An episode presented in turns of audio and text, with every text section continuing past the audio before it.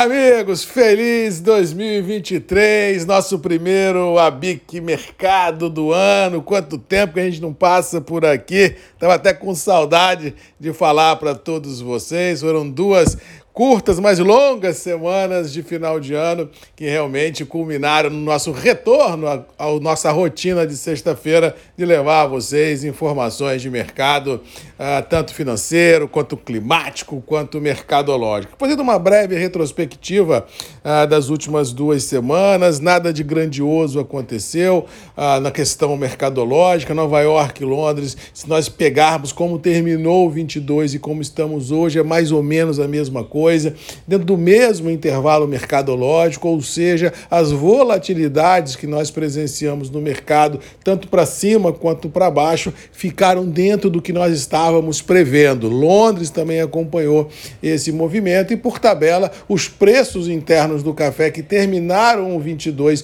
com viés positivo, começaram o 23 mais ou menos nos mesmos níveis, valendo a observação que a primeira semana do ano foi uma semana morta muitos operadores retornam às suas rotineiras operações só na segunda-feira que vem. E assim foi uma semana de muito mais ajuste de posições, muitos voltando para casa, arrumação do, das operações, vislumbrando o próximo ano que temos pela frente. Ou seja, foi uma semana lenta de negócios, mas de muito trabalho interno, preparando os escritórios, as operações, para começar de fato e de direito as operações na próxima segunda-feira. Mas assim, Clima nas últimas duas semanas, principalmente na região produtora do Conilon, foi muito adverso. Choveu muito no Espírito Santo, choveu muito no sul da Bahia, alagando algumas lavouras, rompendo estradas, deixando a logística de escoar a produção muito debilitada. Existem previsões de chuvas fortes ainda para os próximos dias,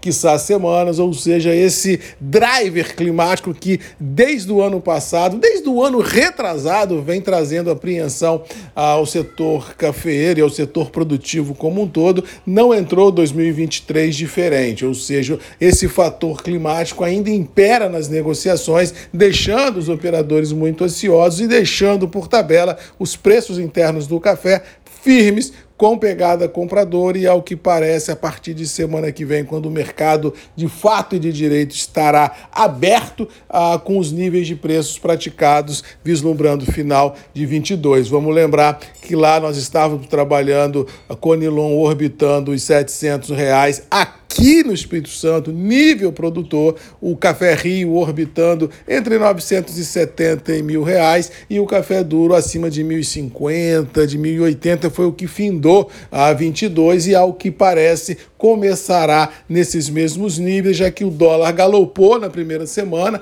fomos trabalhar aí namorando os 5,40 e Nova York e Londres se mantiveram mais ou menos dentro dos mesmos intervalos, ou seja, não há razão para a gente imaginar preços internos do café em viés de baixa, mesmo porque na entre safra cafeira que nós estamos vivendo, os próximos 90, quiçá 100 dias, deverá ser marcado por um estrangulamento muito forte uh, de oferta de café.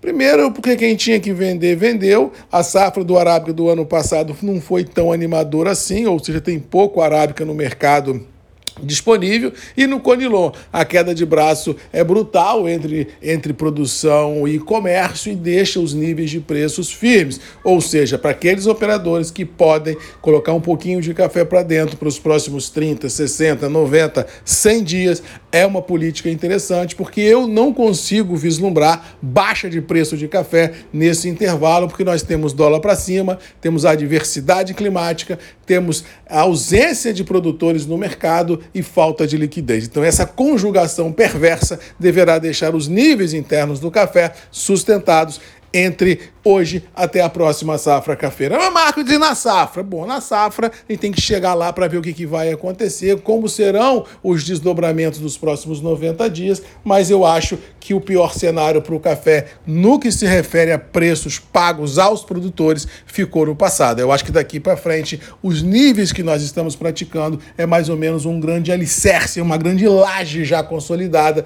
buscando patamares, não digo muito maiores, mas acho que do que está pior não fica. Eu acho que uma postura conservadora de colocar um pouquinho de café para dentro, vislumbrando todos esses desafios mercadológicos, climáticos, políticos, econômicos e financeiros é de muito bom tom nesse ano de 23 que se inicia. No mais, vamos ficando por aqui, desejando a todos aí um bom final de semana. Lembrando que sexta que vem temos um encontro marcado mais uma vez aqui comigo, Marcos Magalhães, no nosso Abic Mercado, ponto de encontro da indústria brasileira, porque é aqui que a gente discute no presente esse futurão que vem por aí. Mais uma vez, feliz 2023! Tamo junto e até sexta que vem. Um abraço e até lá. Tchau!